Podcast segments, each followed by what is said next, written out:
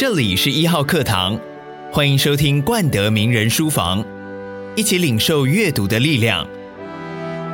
本节目由冠德玉山教育基金会提供。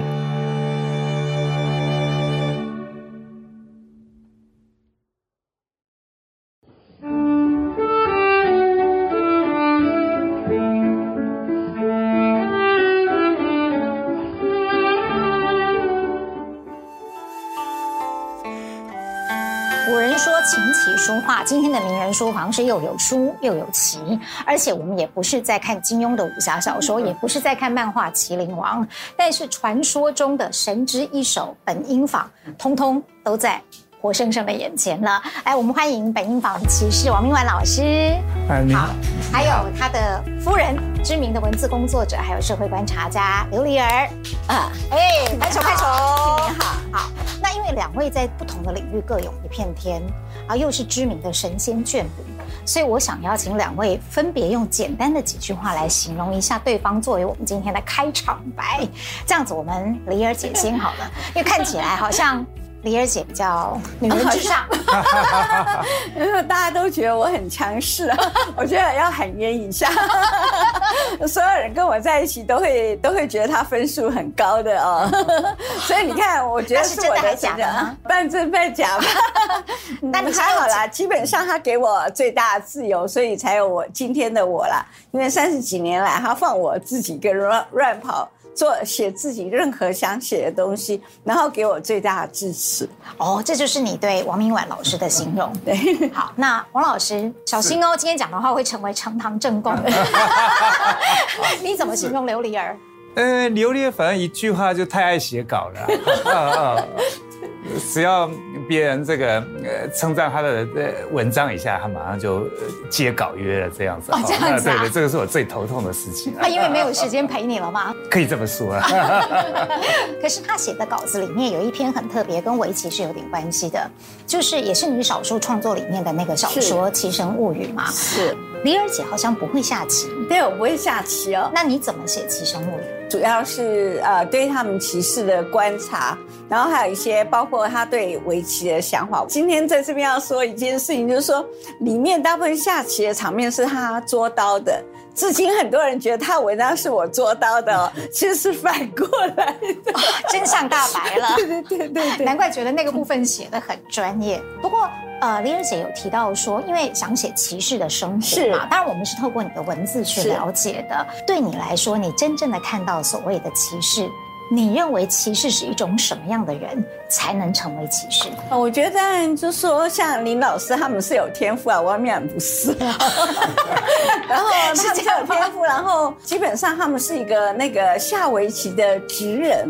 就说很多人是很专注的，因为林老师他不论胜负，他一定都要检讨，就在复盘下完以后再检讨，再再去理解追究刚才呃哪一招棋本来可以怎么下等等之类的哦，他们就会他会不断不断的检讨，然后都忘记时间。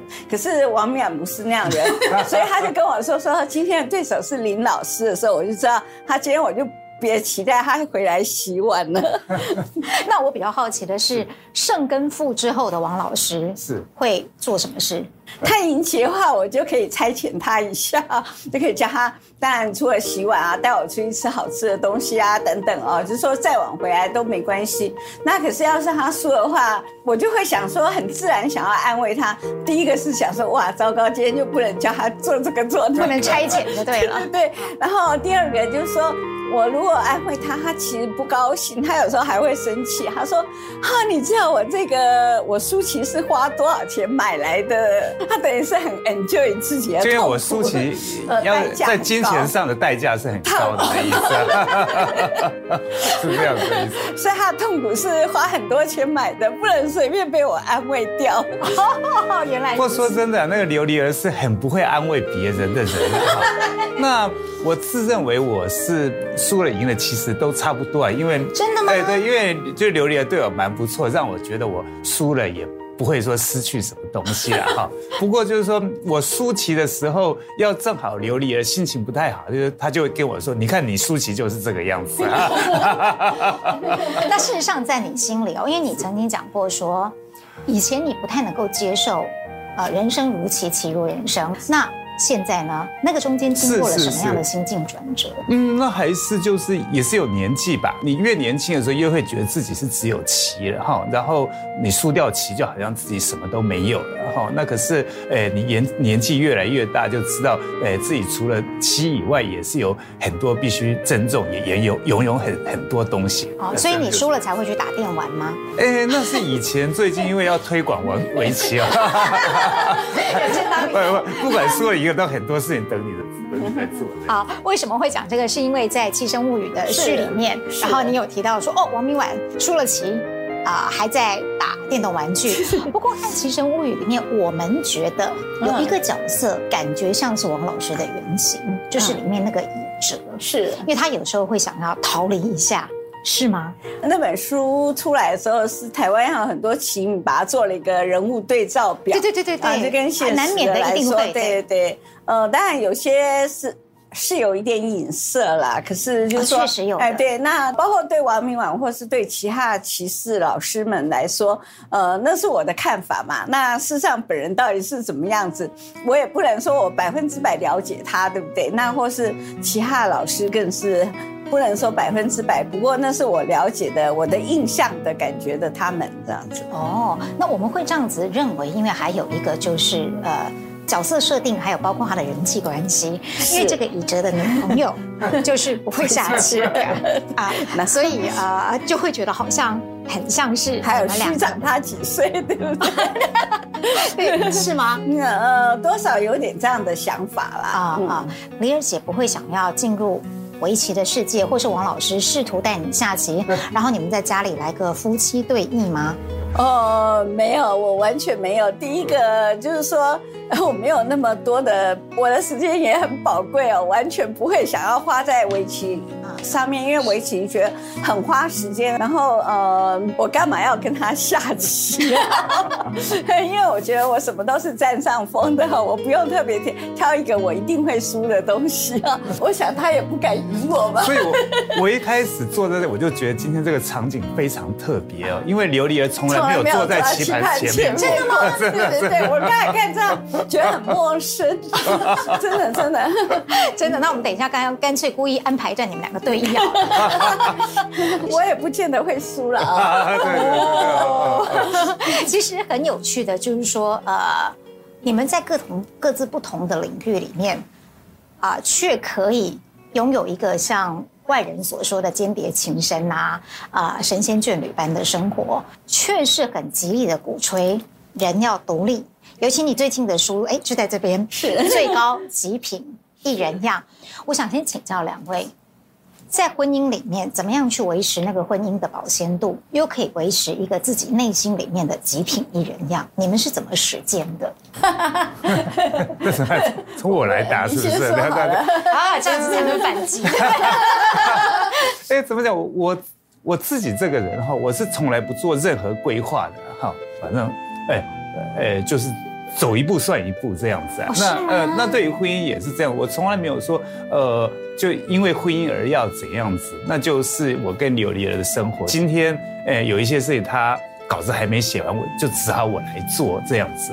那一直都是我们就各做各的就对了。人生碰到。呃，有一些不一起做不行的事情，那没办法，我们就一起做。不过就是说，在呃规划之前，我可能就我维持这个婚姻的意愿，我可能还蛮强的。这话说的真好。那李儿姐呢？你的心目中的婚姻里的艺人？我是觉得，就是说，一个婚姻通常大家就觉得一定是两个人的生活嘛，对不对啊？然后一方面就是说，当然我们就说，算是因为节奏感很接近，所以这还算是一路都非。非常非常的舒服。那我觉得最重要的就是，他让我拥有很大的自我，就对了，我才能够继续一直创作嘛。哦，那就像很多那个围棋。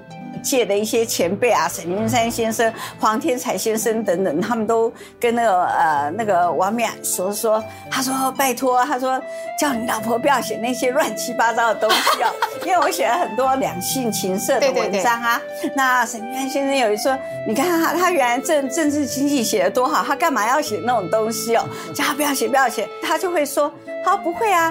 我觉得他写的很真实，或者是呃，我要去采访，他会担心说我去的地方，因为有的不见得是地下铁马上能到的地方，他就会担心我下车以后要走很多路，那我是路痴，他就会看看今天他有有没有时间，他甚至会推掉别的东西，呃，来带我去哦，等等之类的，那算是给我非常非常多的支持。然后像现在也是啊，他去外地有活动的时候，那我就跟着去当他黄客，然后他去赚钱的时候，我就去其他地方旅行。所以你不会去在外面等着这样战战兢兢去等老师的比赛？当然没有啊，完全相反，完全相反的，我就去花他赚的钱啊，而是出去吃喝玩乐。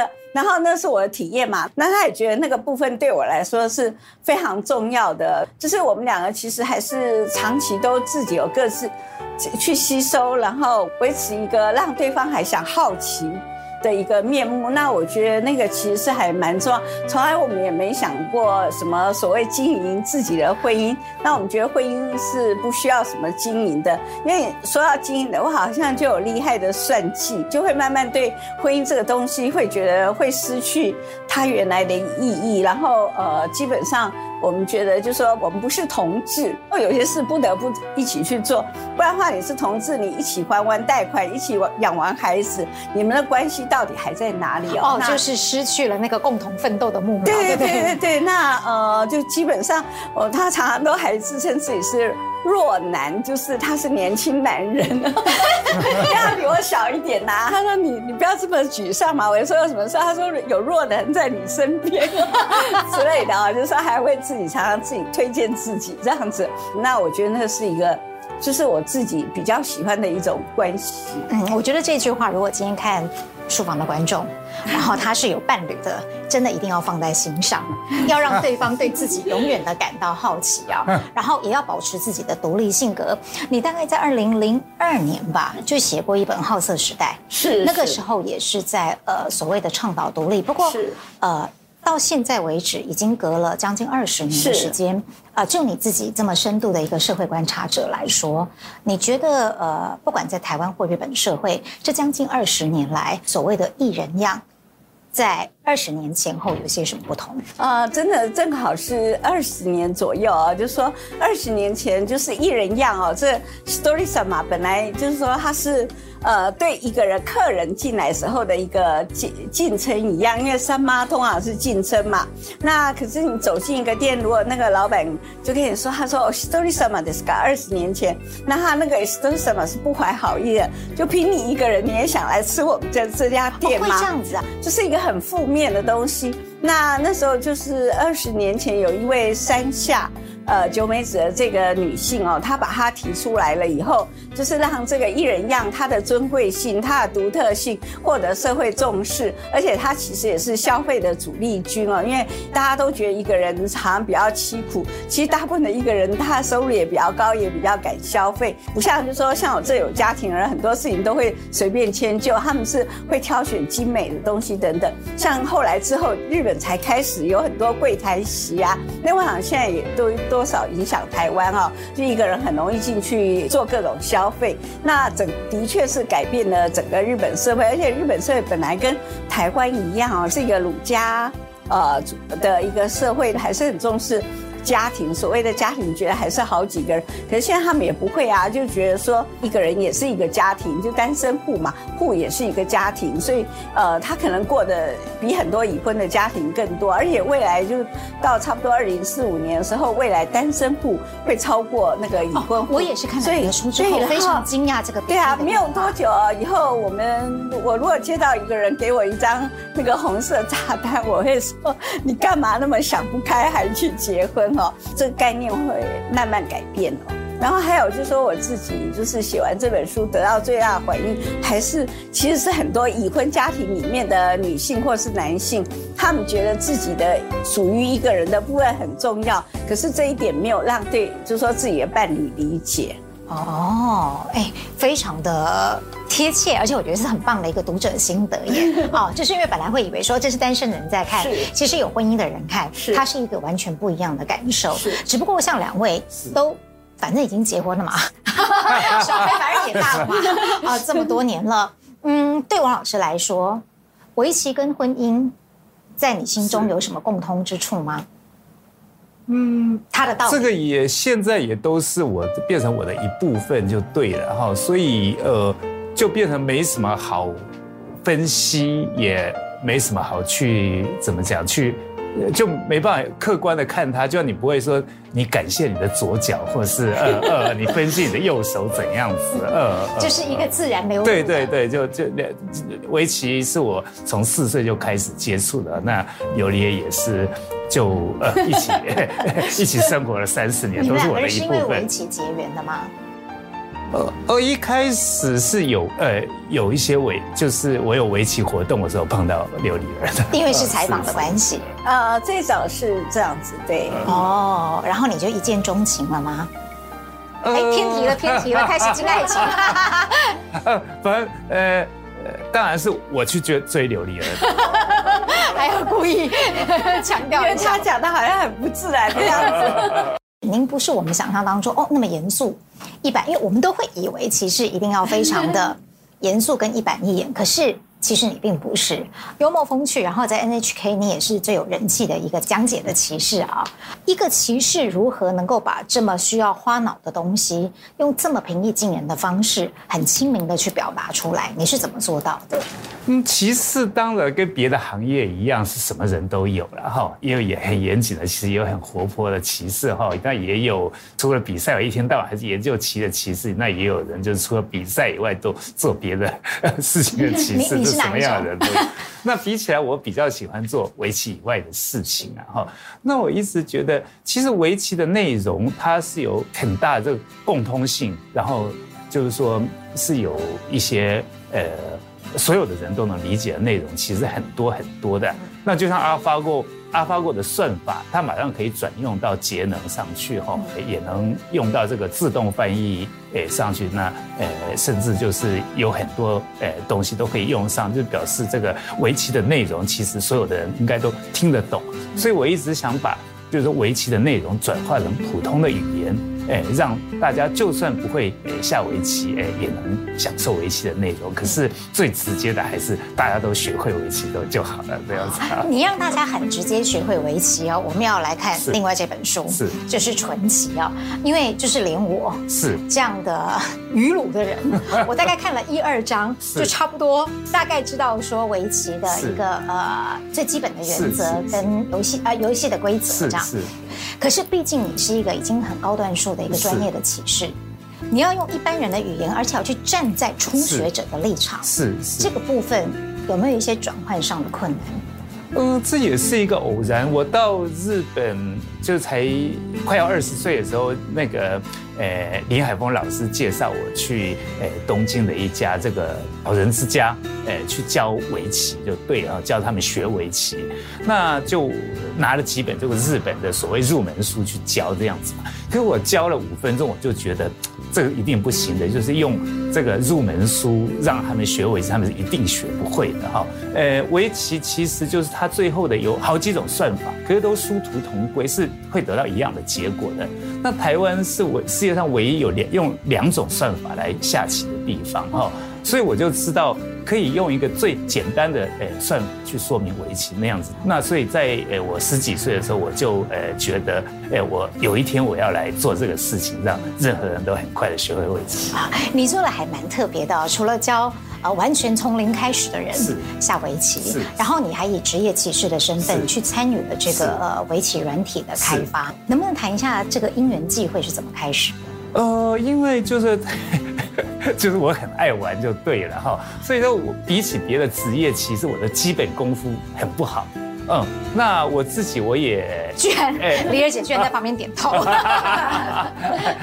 那我自己也知道这一点就对了哈，就围棋大家都认为是好棋跟坏棋是很。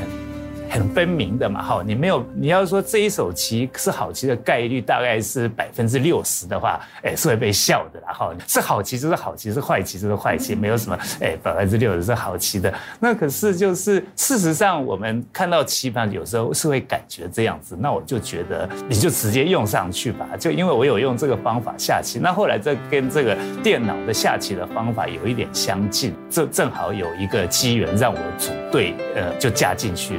呃，一起做看看这样子。那这些年他会很热烈的讨论，是因为他常跟 AlphaGo 是是被 放在一块，是是，然后大家就会说哦，你看人不要再下棋了，因为电脑 AI 已经赢过了人类。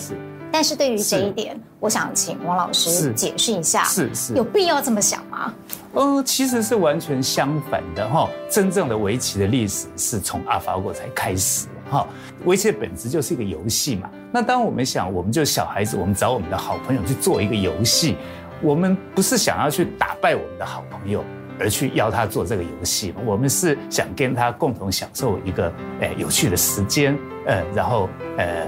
要是围棋的话，它最后还会变成一个棋谱，变成共同创作一个作品这样子。比输赢只是一个机制，让他在两个人的共度的时间，这个提高他们的品质嘛。好，要两个人就随便下就不好玩了，两个人都要求胜，那这个是共同做的度过的这个时间，跟这个共有的时间，跟这个最后的共有的作品的品质才会提高。所以，诶，围棋最重要就是下棋的两个人。得到一个美好的时间，然后有一个美好的回忆，甚至有一个共同的作品，这是围棋的本质嘛？那可是因为围棋太有趣了，只是追求它，大家都会想下得越好，所以大家都先看到是谁输谁赢这样子。那阿发过可以说等于把围棋的这个对于这个输赢的这个，哎，太注重这个，稍微就是把它让它解放哈，就让围棋回到原点，今后。哎，会开始往那一边哎走，开始好好的走这样子。我之所以会提这个问题，很重要的一个原因，是因为啊，当 AlphaGo 是啊，先打败了这个韩国的李大师之后，大家已经很惊骇了。是，但是那时候我们还会想说，它就深度学习嘛。但后来在它的进化版的 AlphaGo Zero 的时候，它已经又高出了深度学习的那个范畴了。它根本就是 Zero，从零开始学习起，人因此就会变得很焦虑。是是啊，就像您讲的，我这原理我可以放在节能没有错。可是当一幅名画是。电脑用 AI 可以画的比人画的还要好，或者是一模一样的时候，那人类作画的价值还在哪里？是没有这个，是因为画的价值是看的人去决定的。嗯，那所以说，呃，要是 AI 画了一幅画，是跟人画的好不好呢？还是就是看人怎么去？评估它嘛，对不对？是给它什么样的价值？其实画是很好的写照了。比如说在呃摄影的技术呃产生之前，画画主要你是要画的像写实，对对是写实啊。可是像这个有照片这个照摄影的技术以后，诶画的像就变没什么价值了呢。印象派，对对对。那可是这样子画的整个画的世界有缩小吗？画的价值有变少没有？是相反的哈。因为那样子诶这个画画反而就是说可以。从这个画的像的这个诶目的解放，让它更能就是表现这个一个人的诶所有的都表现到画框里面去。围棋也是一样的。那现在是因为 AI 就是是还刚刚出来，大家觉得诶就是很新鲜，对不对？很新鲜而已。那好像一幅画给画的不错，那可是它的画的背后有什么价值呢？其实是没有价值的。AI 的话就只是一个机制。呃，一个流程所产生的一个结果，跟人画的话是完全不一样的。呃，这个将来大家我想，诶，会很普通的用用这样去看待这个。所以王老师觉得，不管 AI 怎么发展，我们要对人类的智慧还是充满信心。人类的美跟智慧，是是是，因为只有呃人的想法，人知道人是怎么想的哈。那 AI 现在它一件事是可以做的比人有效率，那可是是做的好还是做的不好，是。我们人自己需要去决决定的，对。其实相同的概念，李二姐也说过嘛，对，就是我 AI 越发展的时候，我人的独立性跟独立精神，呃，是更重要的。那你要不要进一步的说明看看？对，因为像那个王冕他的书我也有看过啊，像他其实也强调一个，就是说未来我们不管，其实记者也是一样哦，记者现在 AI 都帮你写新闻哦，写了又快，对，他把五个 W H 放进去，我们就不用写他很很快，就是尤其是财经的分析新闻，现在日本经济新闻也已经用。AI 记者了，不会因为受哪个利益收买等等哦，会发生一些偏差，他都不会，会觉得他很好。可是就像所有的创作品，AI 写小说等等哦，或是 AI 画画，那可是它就是少了人背后的故事。你画这幅画的一个过程跟故事，将来会变得非常重要。现在早就已经所有生活都被 AI 呃侵犯了，就是说早上你所有看任何一条新闻，AI 就会它其实旁边啊、呃、就会把你喜欢的东西全部都给你列出来，对对，对，或是你看的新啊、呃、你看的新闻，它就跟相关的新闻啊，它就自动全部筛选进去了，对对，然后你越来越偏窄，你都只看到。你想看的东西，那如果就是说你没有常常警觉，我需要属于这个我自己个人的一个主见跟看法，独立的呃行呃各种言行的时候，你就会完全随波逐流，然后你的所有的看法就越来越窄哦。那其实这个在在我们最近看到的政治或什么都是一样，全部都陷在自己的一个阵营的角度里面的看法越来越偏窄，已经丧失呃我们就丧失第三者的眼光了。那我觉得。那是非常可惜，而且是未来就是人就会变成 AI 的奴隶嘛。那为了避免 AI 的奴隶，随时意识到一个人的自主。啊，就是所谓一人一样的这个概念，那我觉得也是非常非常重要。要相信人本来是有尊贵，然后我们是有故事、是有感情的，然后我们的体力跟那个能能力都有极限的，那那就是人很可爱的地方。嗯，那我想就这个问题延伸一下，刚刚李二姐也有说，其实你看了王老师的书，哦，所以王老师也会看太太的书，你们两个会。是对方的第一个读者，因为他不大看我的书了。真的吗？为什么？他也不大看我的文章，因为我要写以前都开始一直说说说说，都内容都说完了。啊，你剧透了，对 对对，就已经完了。就通常哦，我就开始一直要写以前都会一直说我今天要写什么什么什么，所以他大部分都是听过的，不是看过的。哦，原来如此。那呃，王老师的书你是第一个读者吗？呃，因为我我我有时候会怕他中文有一点点。问题啦，他其实他其实每个字都是自己打出来的哦，中文的也是哦，日文的当然更不用说，因为像他是很特别的，因为他还蛮爱看。非常非常爱读书的，读所有的书报资料的人，所以他的语言能力还算蛮丰富的。那在日本的日文书也是他每一个字都打出来的，因为大部分的人都是找那个写手写，尤其是职业棋士，因为他们通常不见得善于把围棋语言转换为普通的语言，那他算是蛮蛮擅长的。那基本上是都还 OK 的，所以我是因为这样子而不得不看他的书的。哦，你有帮忙润稿？太太没面子，只要他写的。太没有，呃，就说如果他写的太离谱的话，会有太有损琉璃儿的名誉啊，所以就会稍微给他看一下。那呃，润稿是还谈不上啦，基本上他他是写的中文也还都写的不错，日文的话他大概更是那呃可以，因为他实在太小气了，然后呃生活环境是日文的，日本学院都是日本人，所以他连做梦也都是用日文说的，对。哦，真的吗？梦话是日文，碰到琉璃儿以前了，但是很不容易耶。你在那样的一个环境当中，还在维持中文的阅读吗？呃，所以我中文的阅读是越来越少的。呃，那我我在自己写中文的时候，靠我就是到日本以前的一些呃呃，对对对。嗯，可是到日本以后，你还有持续的看中文书吗？好一阵子都一直有在看哈。那东京有一间这个。专卖台湾的书的书店，哦、那呃是是，那我到呃就高中为止都几乎是，呃过过两两三天就会去逛一次的这样子。哦，那那个时候青春年少，你喜欢看什么？哦，所以比起来我还哎，为什么这个问题会笑呢？呃 呃，但就还是比较就小说啦、散文方面的书是比较多的啦。嗯，说书也没有。别的书啊，我不会去看数学书。对 对，他就看，我就去他那边看，到他有那个白先勇老师的书啦，等等啊，还有呃，就是一些比较文学创作的小说，他还蛮喜欢的。那白先勇老师的书，你最喜欢看哪一本？我们其实两天前才访问了他。是呃。没有，我后来就是直接听这个白先勇老师有教我一些嘛，哈，那我才发现年轻的时候看白先勇老师的书，其实是差不多只看懂十分之一就对了，哈。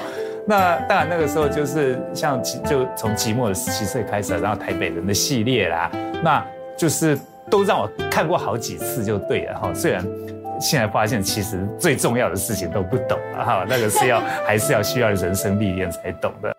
你们家好像号称是有十万册的那个 书籍跟杂志啊。哎，我我觉得蛮好奇的是，日本哪来那么大的地方可以让你放十万册？所以我们在乡下有买，就是有盖了房子啦，就是说，呃、哦，所以不是放在你们自己住的家里，自己家里也是满满的，满 满到他都连要去上厕所脚都会常常踢到书哦，就非常非常多，就基本上我还是没有书会很不安的人，就对，还是很喜欢看。那他也是，就说真的是过去三十几年来在当我的书童啦，所以现在我去帮他，就说他到处就是去做这个传奇的普及活动的时候，推广活动的时候，呃，算是这一年半来算是回报他过去三十几年来的啊，就说的为我做的事情，那表示我也还是有点良心的人，所以就是呃，书童之后可以得到一点点丫鬟的那个。没有没有，我我是抛砖引玉。哇，你的长线真的 放的好长哦。那玲儿姐，因为你其实是呃记者出身的，是，当然你需要非常大量的阅读，是是。你大概算过自己的阅读量吗？哦，我从来没有意识到哎，就是说能够看的啊，然后到哪里呀，我就都会。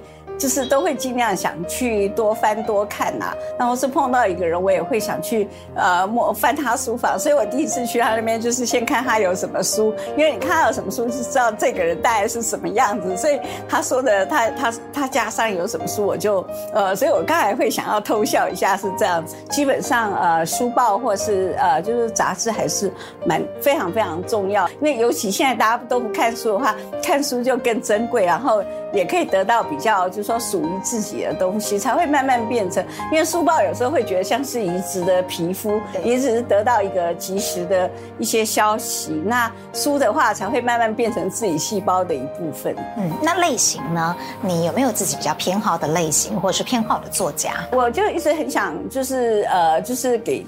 台湾推荐哦，就是还没开始这个工作，就推荐一位叫宫本长一的这个作家哦。呃，这个是日文版的，对不对？对啊，他他几乎没有中文版。那他只有一一本叫做《被忘记的日本人》，是北京有一个出版社哦，他呃有出版，可是他翻译以后就是翻译成《被遗忘的村落》。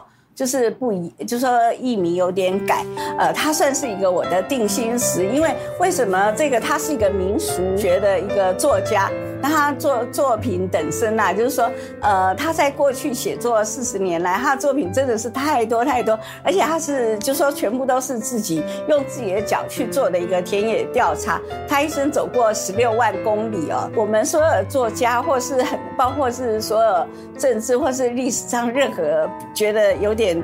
名气的人物，那作家更是哦，就是说常常是从一个俯瞰，呃，是鸟鸟瞰似的，从上而去看一个。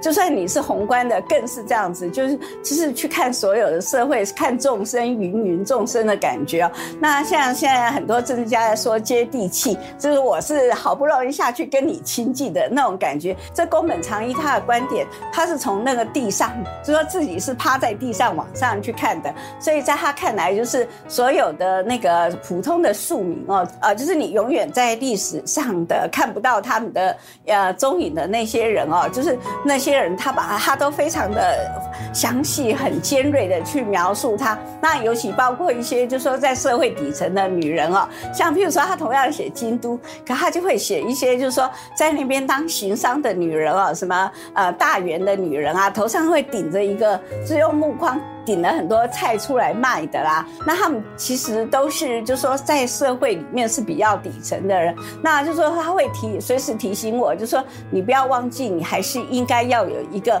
就是真正一个从底底层来看这个世界的一个观点，那呃你才不会遗失，然后也比较不会被权力或是那个名利所诱惑。因为我实在太爱写作，那写作最重要就是要有自由的身心跟意志，那我觉得就是说像。像他这样的一个人，算是我的定心石，也是一个榜样吧。嗯，可是呃，这几年你的写作风格有一点点改变，但是我发现呃，伶儿姐更关注一些我们觉得所谓比较严肃跟重要的社会议题，包括联合能在日本三一之后，你也很关心这个问题。是，最近我看到时事评论，当然跟最近的这个疫情啊啊，您其实也写了不少。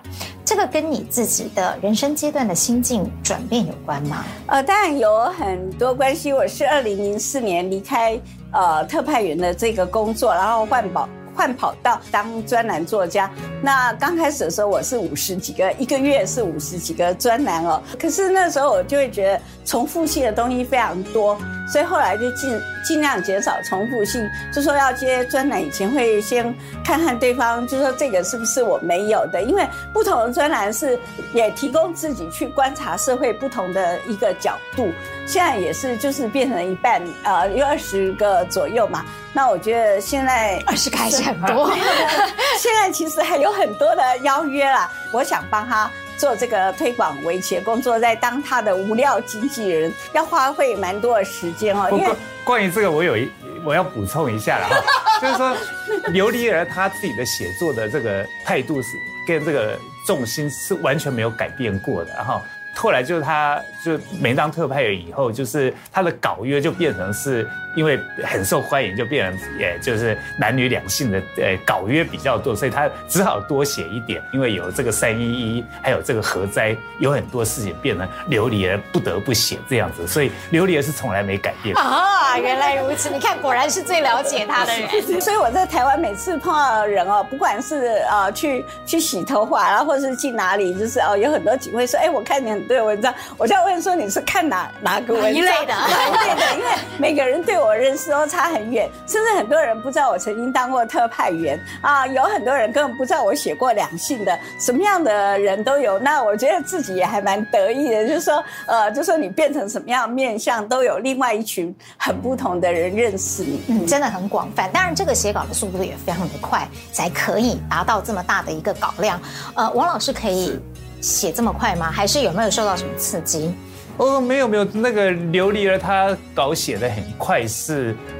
是有名的然后，那从我来看，有一点现买现卖就对了 哈。那哎，这是包还是扁？那我我要写大一件事，当然没有办法像这个榴莲这么快就对，因为还是需要消化的时间这样子。哦，听得出来哦。他觉得他觉得我做什么事情都没有消化，包括吃东西也是一样。不过当记者这个是这个是没办法啊，的确是在消化的时候，这这个的新闻就不见了。对对对，就他还是有那个急迫感，就是像我的专栏一定不像有些作家，他会一次给很多篇，我一定是到最最就是说快要截稿前，那不是说我写不出来，是我想给读者最新鲜的东西。不过当然这个。需要消化的主题，琉璃儿是会好好消化的。哎，又再备注了一下啊！他很怕，他很怕今天回家被打。但是因为那个王老师刚好讲到吃东西，我就觉得很有趣。你的书里面哦，是是会把吃东西跟下围棋放在一块。为什么啊？其实同源呢？对，呃，就我有一本书，就是这个呃，下棋老师一边大吃大喝，然后一边在讲棋。对对对，就是你后面那本那个。对，是是是是。呃，那这个在这个所有的这个围棋历史上，可能是第一本这样子写哈。那可是对我来说是蛮自然的啦。事实上，这个。呃，下棋有呃，跟这个吃东西就是人生的一部分，这样子，那也是有很多呃共通性的。呃，那当然回过头也还是要问一下王老师，因为刚才呃，李儿姐推荐了这一本呃宫本长一，对，那啊。呃王老师这边也拿了几本推荐书给我们名人书房的观众。那我推荐的是这一本，这个是叫呃，现在台湾可也有翻译叫金子美玲的一个童谣诗人的诗。哦，对对，他在台湾其实蛮有知名度的。呃，对，那这本，呃，为什么推荐这一本呢？因为这是我呃认识琉璃儿以后 第一本送他的书了哈。那好浪漫哦！我为什么会送他这本书呢？因为金子美玲使用的文字是超简单的，对，他的童谣哈，就小学一年级的小孩子也完全看得懂这样子哈。我送给琉璃儿的时候，那个时候金子美玲刚刚被发掘出来了哈，因为她是一个很特别的，她是完全一个被埋没的一个作者，嗯，差不多三十五年前就。被被发掘出来说哦，原来这个日日本的这个算是一个偏乡哈，有一个这么杰出的一个童谣的作者这样子。那这个金子美玲她爆红是因为这个三一一哈电视节目之间就普通广告没有了，就一直都在播这个金子美玲的童谣的死，播了好几天这样。哦，原来如此，所以让这个金子美玲真的没变成家喻户晓，哎，每一个人都知道。那他的。师，呃，就是也是告告诉我，呃，就两件事啊，哈，就第一件事，因为他就非就因为你用非常简单的文字也能就是把自己完全的表现出来哈，所以就像我下棋，因为我的基本功夫不太好哈，可是我用我知道的，我所知道的去，呃，把我表现在这个棋盘上面，呃，也是可以，就是，哎。呃，呃做的不错，这样子哈。那另一方面，他也是他写的就都是一个每一个小人物的一个观点，就对，就是就像这个琉璃儿说的，就是不是一个老鹰的观点，而是一个小蚂蚁的观点。那这个观点就是呃，也是让我就是呃警觉，就是不要忘记我自己是一个很渺小的人而已。可是你也可以做很多事情，这样子。哇，听了就好感动，要赶快来看，不然我。五十音永远都背不全，那其他的呢？就这个是我的书了，哈，这当然可以介绍，当然可以介绍。这是我的书，那为什么 我我放在这里？因为这本书其实你看这本这样，这个。是是，他出的书店很特别，叫做盐坡书店，哈，这是盐坡书店这个形式叫做新书，哎，这最少在这个我的年代里面是这个是也非常特别的地位的，就是说这个叫算是日本国民的教科书这样子，哈，那它每一个领域只选一个人来写，哈，能在这个盐坡出书，可以就是说算是他代表是那个领域的一个人这样子，那可是我。真的完全做梦也没有想到，我自己会从这个盐坡书店出书哈，我觉得是我人生的一个最最大的幸运之一，这样、嗯、也是很大的荣耀。是是是，对对，因为像盐坡书店，因为它算是这个这种形式的一个创始者，盐坡新书。那盐坡新书的这个系列，就是说他在二十五年前，这另外一个台湾人也出过书，叫戴国辉，他出了一本叫《台湾》，所以他。隔了四分之一个世纪以后，才有另外一个台湾人，就是王宇銮写的这本书，所以他自己是觉得还蛮荣耀的，就不输他拿一个北影坊头衔的那种感觉是有的。他 不想输。我我我拿北影坊的头衔的时候，自己非常意外，可是呃，这个从盐坡出是更意外的一件事情。谈一下，在你们心目当中，如果用最简单的一两句话来形容阅读，阅读对你而言是什么？呃，我觉得阅读当然就是是一个很简单就可以获得各种不同人生体验的一个机会。就说一本书，一个作家，他写的可能是非常多人的一些体验。或当然也包括他自己个人的人生醒思。那在边阅读的时候，的确也是不断的一个让我们可以自己自省的一个机会。虽然作者不跟你说话，可是我们自己不断在跟作者的一个交读，然后也在看看自己，呃，想自己是什么样的一个人。嗯，那王老师，阅读对你来说是什么？阅读对我来说，当然才是个享受了哈。那可是也是一个邂逅。呃，那另一方面。嗯，也是一个挑战哈，因为用自己的力气去面对这个作者哈，当这个享受、邂逅，然后挑战这个三个 元素都 要齐才能去去阅读，所以也不是一件很容易的事哈。那那所以我呃，在我的人生里呢，还是。尽量多找时间去阅读，对。太棒了，今天很谢谢两位，而且透露了这么多家庭的秘辛，让我们大家在现场的好多好多的笑声哦，谢谢谢谢。